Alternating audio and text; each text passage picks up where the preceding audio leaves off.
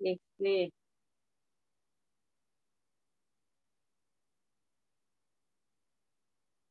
todos un Shabbat y bienvenidas a esta porción, decimosexta porción de la Torah. Ya vamos avanzando, ¿verdad? En esta eh, importante estudio, continuamos, ¿verdad? Aquí estudiando sobre eh, el pueblo de Israel, sobre su salida, ¿verdad? Y allí, en, la, en el texto, ¿verdad? Central o la palabra de la parasha de hoy es Beshalash. Y es interesante, ¿verdad? Esta palabra porque dice cuando envió. ¿Y quién envió? ¿Quién en este momento está enviando? Pues es Faraón. Faraón envió, cuando envió Faraón al pueblo, los envió. Vemos allí, ¿verdad? Que este, terminamos de ver la celebración de la Pascua, eh, la terminación de las plagas, y Faraón por fin decidió, ¿verdad? Enviar, enviar a los hijos de Israel, a Bené Israel, para que se fueran pero no dice los envió, sino que los expulsó, los, les pidió que se fueran, ¿verdad? Llegó un punto en el que Faraón les pidió que por favor ya se fueran de allí, ¿verdad?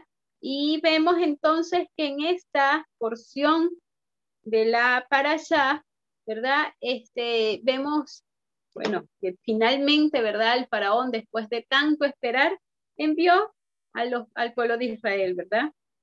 Y con pilares de nubes, de, de, pilares de nube y de fuego, Dios conduce, ¿verdad? Hashem conduce al pueblo de Israel a través de una, del desierto, ¿verdad?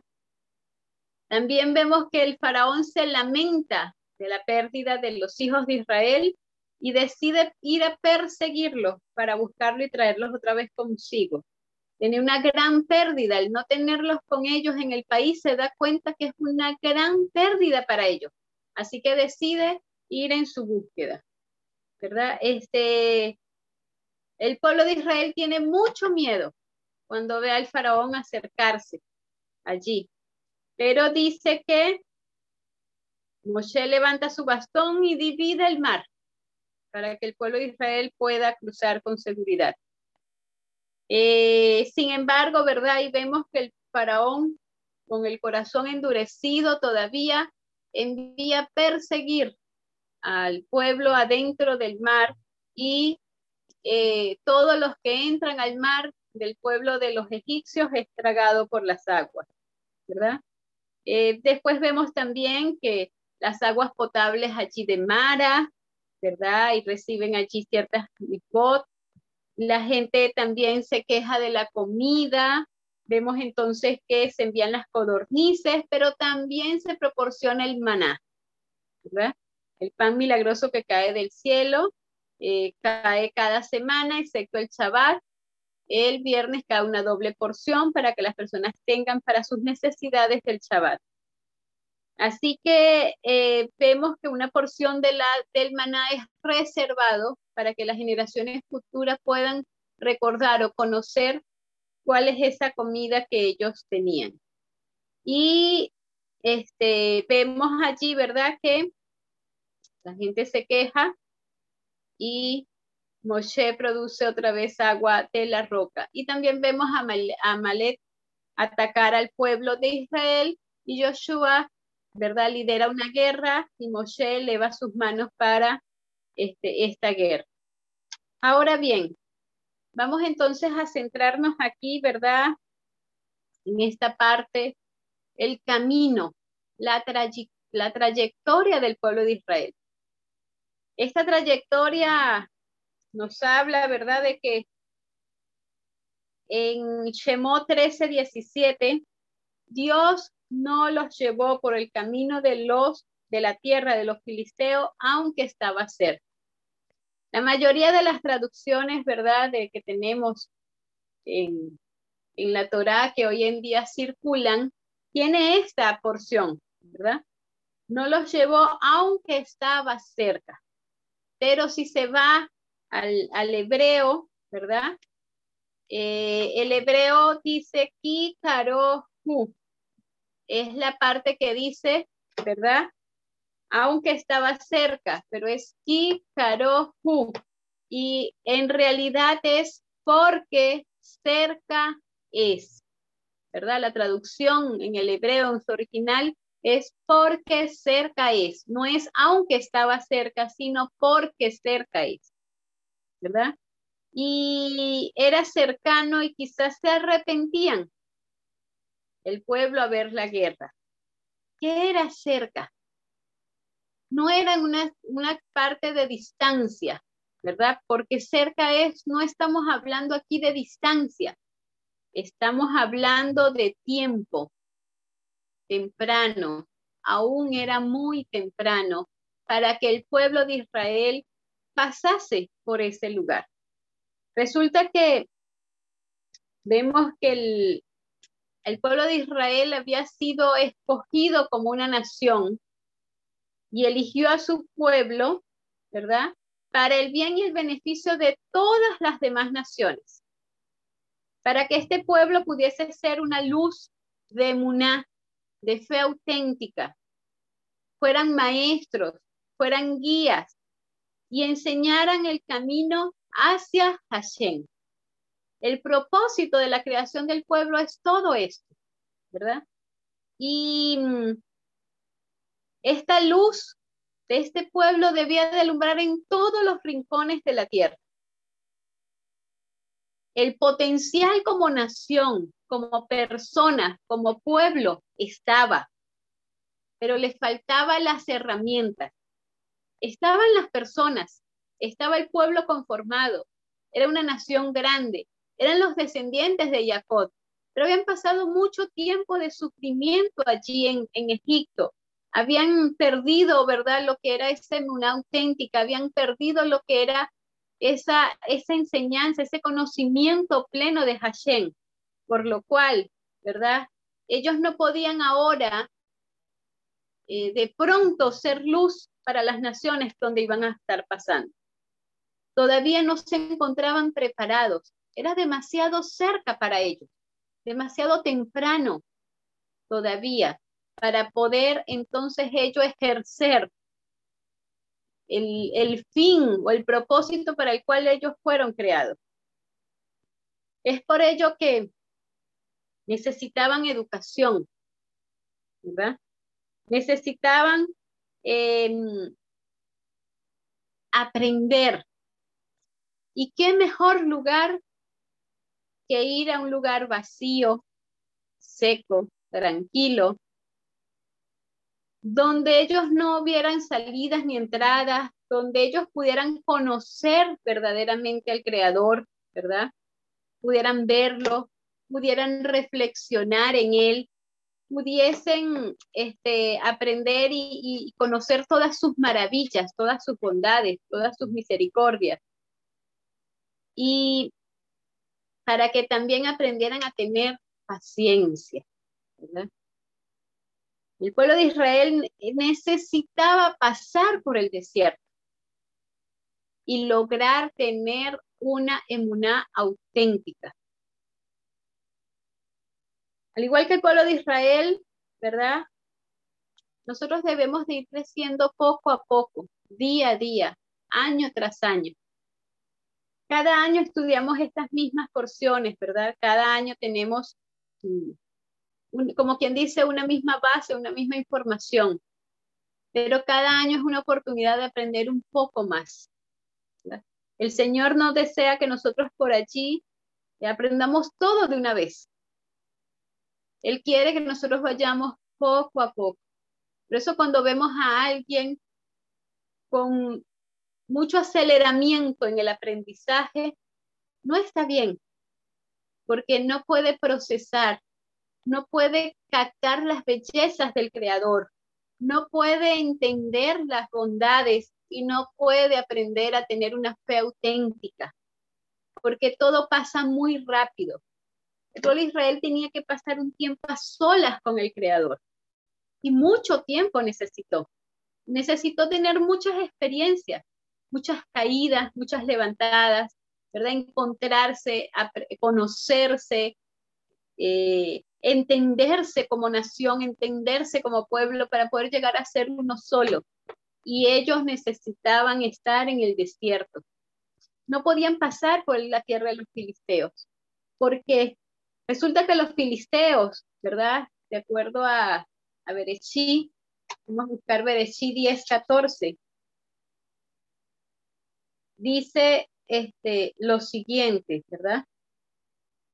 Patrusín, Casluín, de donde salieron los filisteos, y de Castorín. Los filisteos, aquí vienen quiénes son ellos, ¿verdad? Eran descendientes ilegítimos de los egipcios. Eran parientes allí cercanos.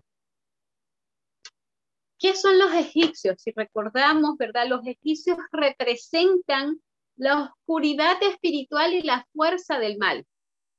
Esos son los egipcios, ¿verdad? Y los filisteos son parientes cercanos de ellos, o sea que se asemejan o representan parcialmente lo mismo. Todo lo opuesto, ¿verdad? A lo que es la santidad del pueblo de Dios. Eso era lo que se debían de enfrentar los, el pueblo de Israel al pasar por la tierra de los filisteos. Allí se iban a encontrar con otra situación similar y aún no se encontraban preparados para poder ellos ser luz en ese sitio, para poder ser un testimonio de una emuná auténtica y verdadera en el Creador. Entonces tenían que ser despiados porque el Señor ya sabía a lo que se iban a enfrentar. Ahí, este, ellos acababan de enfrentar una fuerza del mal que era ahí estando en la tierra de, de, Egipto durante muchos años. Por fin estaban saliendo y era muy complicado, ¿verdad? Porque aún no se habían restaurado de todo eso. Ahí vemos que los filisteos, a través de la historia, a través de todas las cosas, son, fueron los que se siempre, ¿verdad? Se levantaron en contra de los patriarcas. Fueron los precursores del mal del pueblo de Israel. Ahí estamos viendo que el Señor quiere, ¿verdad? Abrir la luz de la verdad en su pueblo. Pero para eso los tiene que educar primero al dejar atrás, ¿verdad? La vida material que ellos tenían allí en Egipto para buscar, ¿verdad? La divinidad, la luz de la verdad, la luz de, la, de, de Dios, era necesario que ellos la recibieran poco a poco, porque mucha luz no puede ser recibida junta, como ya hemos dicho. Es por ello que Dios le dice al pueblo en ese momento que tiene que rodear la tierra de los filisteos. Solo podrán entrar, ¿verdad? A la tierra santa. El terreno hacia la santidad está lleno de obstáculos. Deben de ir paso a paso. Y Dios estará con ellos allí, guiándolos y acompañándolos en toda esa trayectoria. Entonces vemos aquí que cuando hay algo interesante que estuve viendo esta semana, a veces uno no, como que no le toma importancia, ¿no? al proceso, cree que es simple. Los huesos de Joseph. Nosotros nos recordamos que Joseph, ¿verdad?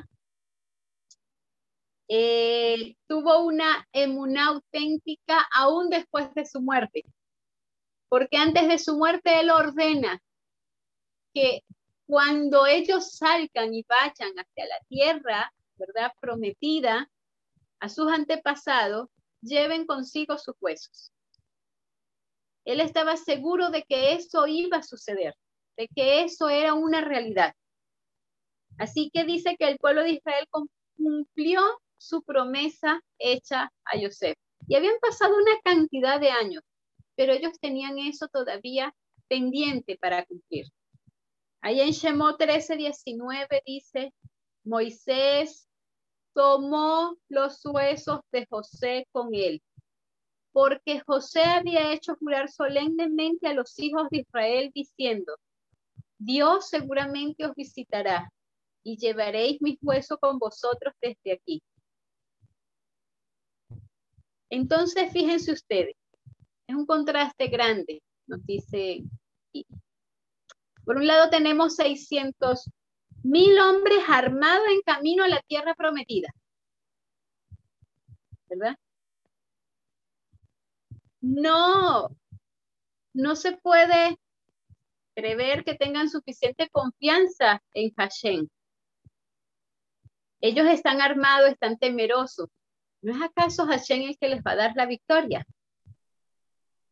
Pero tenemos por el otro lado a Yosef, el que confía en el cumplimiento de la promesa de Dios. Tenemos a un pueblo de Israel que aunque se está acordando de, la promesa hecha a Yosef, se olvida de quién es el que les hizo la promesa, que es Hashem. Ellos desde que salen, ¿verdad? Todavía tienen el temor de si es cierto que van a entrar en la tierra prometida. Y estamos diciendo entonces 600 mil hombres armados. Pero tenemos por otra parte a Yosef, ¿verdad? Que cree completamente al que en el que prometió y que el que prometió es fiel en cumplir y que va a llevarlos a la tierra prometida. Ahí dice, recordamos en Bereshit 50, 24, ya al final de la vida de José, en sus últimas palabras, ¿verdad? Dice, estoy a punto de morir, pero Dios te visitará y te sacará de esta tierra, la tierra que juró Abraham, a Isaac y a Jacob. Su confianza no se ve defraudada. Ahora lo importante aquí lo interesante fue lo que estudié esta semana allí. Dice que según la tradición judía no fue nada fácil encontrar los huesos de José. Y de verdad que uno se pone a pensar y no debe de haber sido fácil. Si ustedes recuerdan, el faraón le dice a Moshe, no quiero ver más tu rostro. ¿Verdad? Vete de aquí. ¿Ustedes saben lo que sería para Moshe ir y buscar los huesos de Joseph que se encontraban en el mausoleo de los reyes egipcios. No es que estaba en un lugar cualquiera, ¿verdad? Y sabemos cómo era ese proceso de guardar, de cuidar lo que ellos creían, todas sus costumbres, todas las cosas. Ahora, ir allí, lograr entrar allí obtener los huesos de Joseph, identificarlo, porque tampoco fue una tarea fácil identificar cuál era el cuerpo de Joseph y poderse llevar esos huesos. De verdad que fue algo este, que tiene que haber sido, ¿verdad? Solo guiado por Hashem, porque eso no tenía que haber sido sencillo. Menos que el faraón estaba enojado con el pueblo. Los había expulsado, quería que se fueran, y con todo y eso, Moshe logra llevarse los huesos de Yosef. Entonces, vemos aquí que eh, solamente Hashem hace posible las cosas. La fe de Yosef hizo que Hashem hiciera posible que sus huesos fuesen llevados con el pueblo en las condiciones en que se encontraba el pueblo al salir. No era una situación amistosa, una situación de llegar a acuerdos. Era una situación de verdad de tensión, difícil, compleja.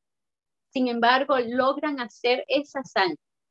No sabemos si por allí José dejó algún escrito, alguna orden, alguna una autorización, como quien dice, un poder pero lo cierto es que no debe de haber sido fácil.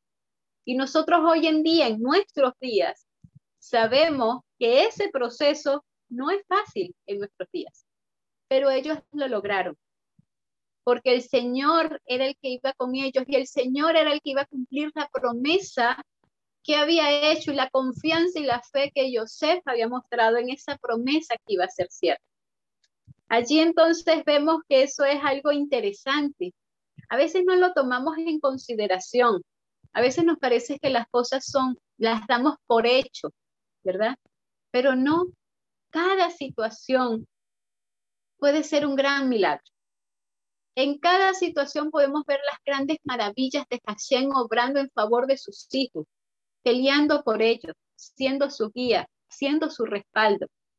El Señor dijo, yo te voy a sacar de aquí, te voy a llevar, y así lo hizo. Qué importante, ¿verdad? Es poder tener esa, fe auténtica en lo que el Señor promete y poder confiar plenamente en Él. Aquí, este, nosotros nos vemos ahora que el pueblo de Israel en ese camino, ¿verdad? Llega a un punto crucial y es frente al Mar Rojo. Ahora llega a un punto donde no sabe qué va a pasar, ¿verdad? Se encuentra allí porque están allí acampando y resulta que ahí llega el ejército egipcio. Dice que Faraón se fue con todos sus carros de guerra. Y una de las indicaciones de que él toma todos esos carros de guerra es por la premura que tenía de alcanzar al pueblo, de encontrarlo, de hacerlos volver con él. Allí vemos que el pueblo se encuentra en una situación de, de temor, Dice, Israel caminó hacia el mar temeroso de su futuro. No sabían cómo cruzar el mar, cómo escapar del gran ejército del faraón. Y en Shemó 14, 10 dice algo interesante, algo que también nos ayuda a ver un poco más allá. Dice, los hijos de Israel alzaron los ojos y aquí los egipcios marchaban tras ellos y ellos muy temido. Y el pueblo de Israel clamó al Señor. Ahí el rabino Hirsch, ¿verdad? En su comentario dice que al repetir el tema Bene Israel, los hijos de Israel, dos veces en el mismo texto, indican que no había nada objetable en el temor que sentía el pueblo de Israel en ese momento. Se encontraba en una, una situación verdaderamente digna de tener temor. ¿verdad? no encontraban una salida, no sabían cuál iba a ser su salida. Hacia adelante tenían el mar, hacia los lados imposible eh, este, avanzar y hacia atrás los estaba esperando el ejército egipcio. Dice que su, su, su temor era natural y su clamor a Dios no era indigno del carácter de Israel. Así que ellos eh, estaba normal que sintieran temor, así como nosotros hoy en día, al igual que el pueblo de Israel, cuando nos encontramos en una situación donde no vemos una salida, es normal sentir temor, ¿verdad? Y eso no se nos toma eh, como que se, nos objeta, ni se nos dice que, que somos indignos de ser hijos de Dios, no, podemos nosotros también, ¿verdad? Sentirnos angustiados, temerosos y clamar a Dios, ¿verdad? Y, clamar a nuestro Padre. Ahí dice el pueblo de Israel, clamó al Señor. Allí eh, el pueblo se encontraba en una situación sin salida. Y hablábamos anteriormente en alguna de los estudios de esta, de esta porción que ellos no se imaginaban esa salida. ¿Quién se iba a imaginar? Hoy en día la sabemos porque conocemos la historia, pero en ese momento ni por la mente les pasó lo que iba a suceder ante sus ojos. No, no, no, no pudieron ni siquiera percibir ni decir, bueno, puede ser que pase esto o puede haber esta otra salida. Ellos tuvieron que confiar completamente en el Señor y los sorprendió la obra maravillosa que el Señor hizo ante sus ojos. Allí dice que se abrieron doce caminos para que el pueblo de Israel pasara por en medio de las aguas, por en medio del mar. Pero ellos tuvieron que avanzar, ellos tuvieron que caminar. Aquí el Señor, ¿verdad? Este, les, les indica que Él se queden tranquilos, que avancen, que confíen, que Él va a pelear por ellos. Aquí recordamos en, en el 14, ¿verdad? Shemó 14. Ellos, bueno, están allí, ¿verdad? Atemorizados, hablan que si no había sepulcros, ¿verdad? Que si mejor era servir a los egipcios, toda esta cantidad de cosas.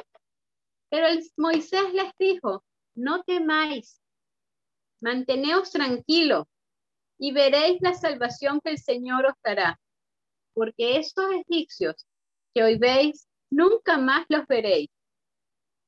El Señor, el Señor peleará por vosotros. Estad tranquilos. Ahí cuando se encontraban en esa situación sin salida, en esa situación que no se imaginaban cuál podría ser la salida y así como nosotros en muchas oportunidades nos hemos encontrado, cuál va a ser la salida. Y por más que pensemos en diferentes opciones, la salida que el Señor nos va a dar es totalmente diferente, impensable, inimaginable. Y nos va a sorprender. El Señor le está diciendo, quédate tranquilo, este, ahí ve la salvación que yo tengo preparada para ti. Yo soy el que voy a pelear la batalla. Esa es una promesa maravillosa para nosotros hoy en día. Cuando nos encontramos en situaciones difíciles, complejas, complicadas, allí sin salida, debemos de únicamente confiar en Dios, entregarnos a Él y dejarlo que Él pelee la batalla. Y decirle, no sé cómo, yo no encuentro, yo no veo, ¿verdad? Podemos clamar al Señor. Y Él nos va a decir, tranquilo, yo voy a pelear por ti. Ustedes y le dice, ustedes guarden silencio y quédense tranquilos. Ya no lloren más, no se angustien más, y entonces el Señor, ¿verdad? En el Chemó 14, 15, entonces el Señor dijo a Moisés, ¿por qué clamas a mí? Di a los israelitas que marchen y tú alza tu vara, extiende tu mano sobre el mar y divídelo para que los israelitas lo crucen en seco. Allí entonces vemos que el Señor le dice a Moshe, confía. O sea, tú le estás diciendo al pueblo de Israel que se queden tranquilos, que vean la salvación, que el Señor va a pelear, entonces no clames a mí, simplemente dile al pueblo que avance, continúa en tu, en, en tu emuná auténtica que estás teniendo. Tú le estás diciendo a ellos, pero diles entonces, continúa la frase, continúa, diles, termínalas de decir, tranquilos, el Señor va a pelear por ustedes, el Señor los va a salvar. Avancen, sigan adelante, porque el Señor va con ustedes, ¿verdad? El Señor allí le, este, les va a mostrar una gran maravilla. Allí cuando Moshe recibe esa, de una vez recibe una orden y tú alza tu vara, ¿verdad? Dile al pueblo que avance y tú, ¿verdad? Te corresponde ahora hacer tu parte. Alza tu vara para que el mar sea abierto y los hijos de Israel pasen por el medio de él. Allí eh, recordamos que el pueblo tuvo que avanzar, caminar, entrar en las aguas, ¿verdad? Mojarse, llegar hasta un punto donde será cierto, pero continuar avanzando, dejarse guiar, dejarse llevar por el Señor, hasta que entonces vieron la salvación de su parte. Ahí nosotros recordamos que luego de esta parte, ¿verdad? De esta situación, hubo un canto de agradecimiento y de alabanza. Y es que nosotros no podemos dejar de pasar un milagro de Hashem sin agradecerle, sin alabarlo y sin pedirle que continúe realizando milagros en nuestra vida. No existe un milagro que no vaya precedido, que no vaya luego por un agradecimiento y una alabanza.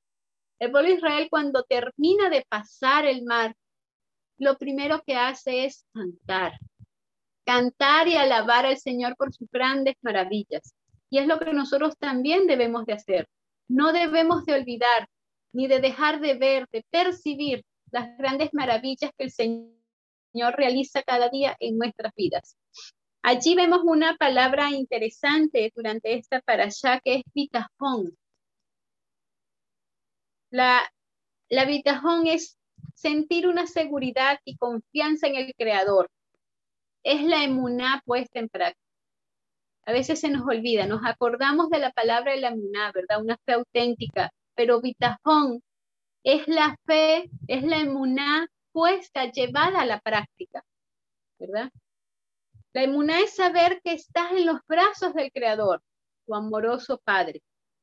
Pero bitajón es vivirlo, es llevarlo a la prueba y a la vida diaria. Ahí, eh, cuando el Señor le dice a, Moshe, ya deja de hablarme, tú, tú, estás mostrando una emuná, pero ahora ponla en práctica. Ahora diles que avancen, ¿verdad? A veces para nosotros es fácil eh, tener una emuná, ¿verdad?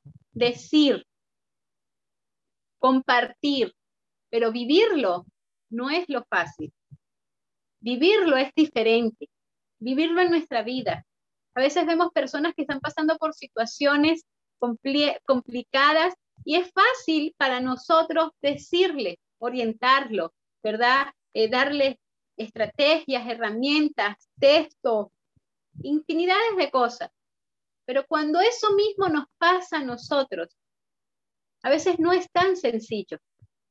A veces esa fe, esa inmunidad auténtica que, que pareciera o que tenemos o que mostramos tener o que nuestra boca eh, dice, ¿verdad? Y, grita a, a todo el mundo, ponerla en práctica no es tan sencillo.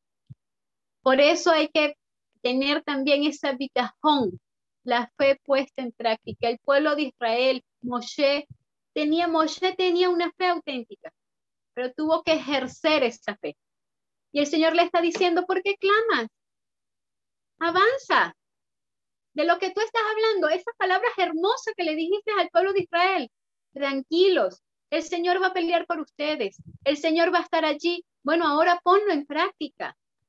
Camina, entra, avanza al mar y demuestra que de verdad tú confías en que yo voy a abrir las aguas.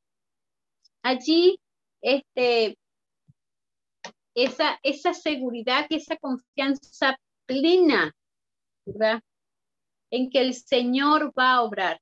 Esa misma habitación, hija, que tenía José cuando les dijo a ellos que llevaran sus huesos con él cuando el Señor los sacara de allí. Él confiaba plenamente en que el Señor iba a cumplir su promesa. Ahí, este, en la otra parte de, de la fe puesta en práctica, de lo que es la habitación, se ve reflejado con el maná el pueblo de Israel diariamente tenía que poner en práctica la fe. Ellos cada día tenían que confiar que el maná iba a caer. Ellos cada día debían solo recopilar la porción de ese día, necesaria para ese día. Porque ellos tenían que ejercer la fe, poner en práctica la emuná de que el día siguiente el maná también caería. Y el, día de preparación también tenían que poner en práctica su fe.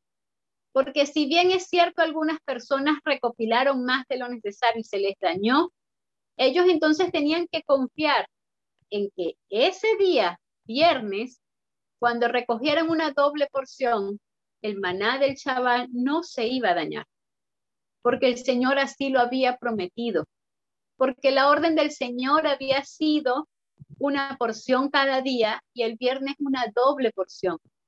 Y si el Señor lo había dicho así, lo iba a cumplir.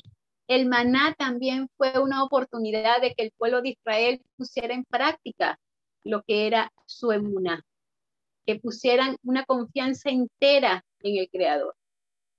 Y nosotros a veces nos cuesta vivir un día a la vez. A veces nos cuesta confiar plenamente en el Señor que cada día va a cumplir sus promesas, que el Señor nos va a dar, que el Señor nos va a proveer, que el Señor nos va a cuidar, que el Señor se va a encargar de cada uno de nosotros. Él, él, ¿verdad? Está allí pendiente, atento a todas nuestras necesidades. Y nosotros tenemos que confiar que eso es así, creerlo, pero vivirlo también. No es fácil, no es sencillo, pero tenemos que aprender así como lo tuvo que aprender el pueblo de Israel. 40 años recolectando el maná. Era una fe puesta en práctica diariamente. Eso quedó marcado en sus vidas, en sus pensamientos, el que el Señor iba a cumplir lo que prometía. Allí vemos entonces que al final cerramos con Amalek atacando al pueblo de Israel.